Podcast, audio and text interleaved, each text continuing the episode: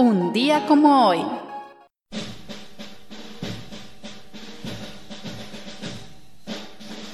El 27 de febrero, pero podemos decir incluso hoy que el 27 de febrero no ha terminado porque sigue levantando su grito y su canto de dolor y de esperanza y de clamor. Por eso que ya he dicho un mundo mejor. Eso fue un día de rebelión popular. Eso fue el 27 de febrero. Rebelión popular. Es mentira que fue un pueblo, una turba inconsciente, mentira.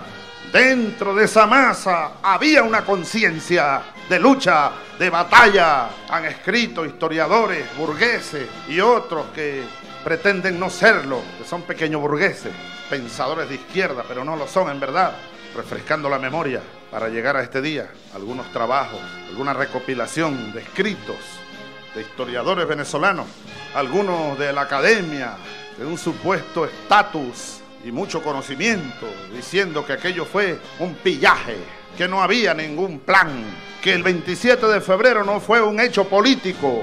Vaya, cuán equivocados están.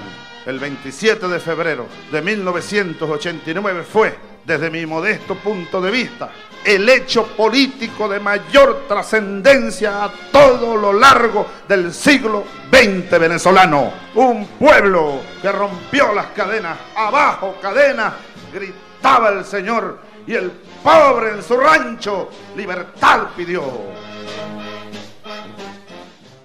Un día como hoy.